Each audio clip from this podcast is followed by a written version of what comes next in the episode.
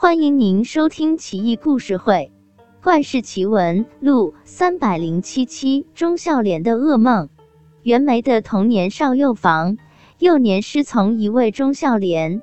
此人性情方正迂腐，不苟言笑，整日里戴着一副老花镜，一本正经的训斥学生，自命是正义化身。一日，钟孝廉半夜醒来，大声哭泣。少幼房赶紧入内询问，钟孝廉边哭边说：“我要死了。”少幼房道：“老师正当盛年，怎么说这种话呢？”钟孝廉道：“哎，我刚做了一个怪梦。”少幼房一听来了精神，笑道：“怪梦，老师快讲给我听听。我哥们原没想写本书，专门写鬼怪故事，你告诉我后。”我转卖给他，那人有钱，诈他十两银子，咱俩对半开，怎么样？钟孝廉苦笑，哪里理会学生的戏谑，娓娓道来。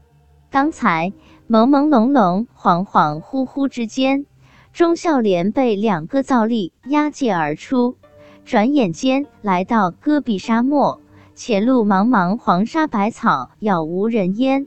钟孝廉不禁心惊肉跳，但也不敢问，被推推搡搡的前行。走了几里地，来到一处阴森森的官衙，见判官神态威严肃穆，面南而坐，一见他来就猛拍惊堂木，吓得钟孝廉赶紧跪伏于地。判官喝道：“你知罪吗？”钟孝廉一脸茫然道：“知罪。”这从何说起？你们阴司拿人，难道不是得先有证据吗？判官道：“混账，还敢搪塞我！再不认罪，小心皮肉之苦。”说完，牛头马面、吊死鬼、淹死鬼以及僵尸等等鬼怪同时出现，都拿着刑具在他眼前一蹦一跳吓唬他。钟孝廉差点昏过去。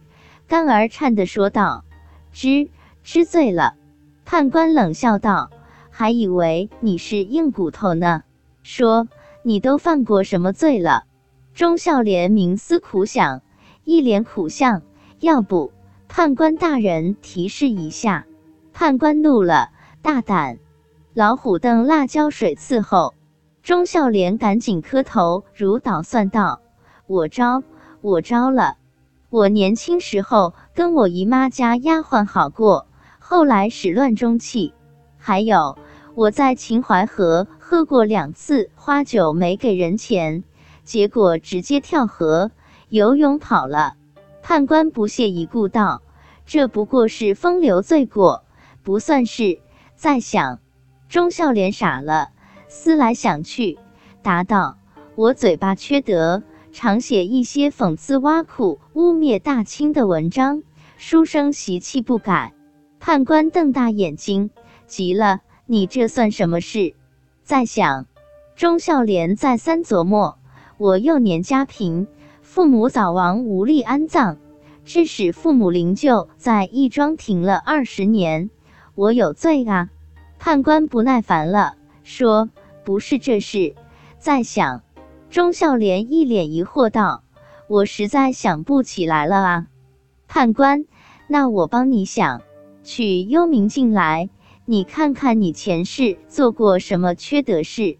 几个小鬼搬来一面大镜子，对准钟孝廉，镜子就像如今的电脑屏幕似的，放着钟孝廉前世的画面。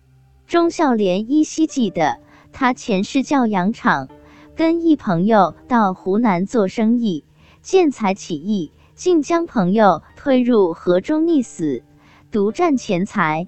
钟孝廉看完两股战力，小便失禁，哭道：“判官大人，我前世作孽，怎么不早点处置啊？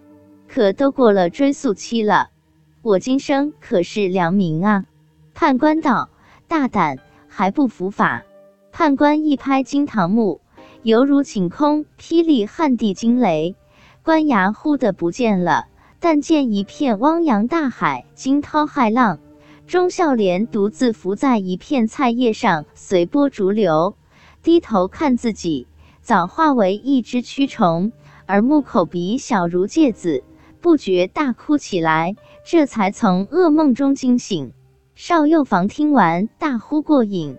钟孝廉还在抽泣，少幼房劝慰老师道：“梦都是反着来的，老师不必太在意。”钟孝廉喟然长叹，马上吩咐家人准备后事。三天后，他果真呕血暴毙。